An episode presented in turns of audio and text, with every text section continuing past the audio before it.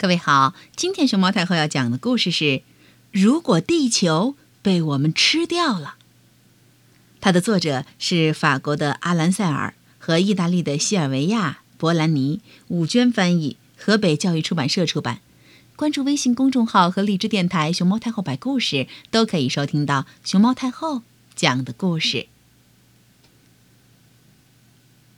如果我们吞掉了。南北极的最后一块冰。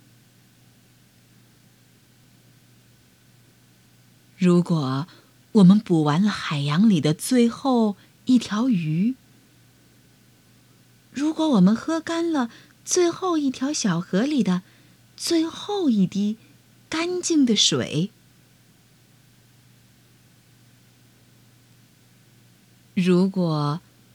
我们摘掉了最后一个果子。如果我们砍掉了最后一棵树，如果我们用最后一只动物的皮毛做成了一件大衣，如果我们卖掉了最后几口新鲜的空气。最后，只剩下钱。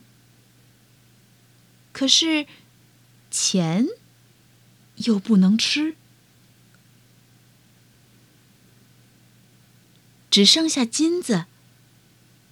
可是金子又不能用来呼吸，除非这一天。在地球的某一个角落里，某一个洞里，还藏着一个小孩儿。最后一个小孩儿，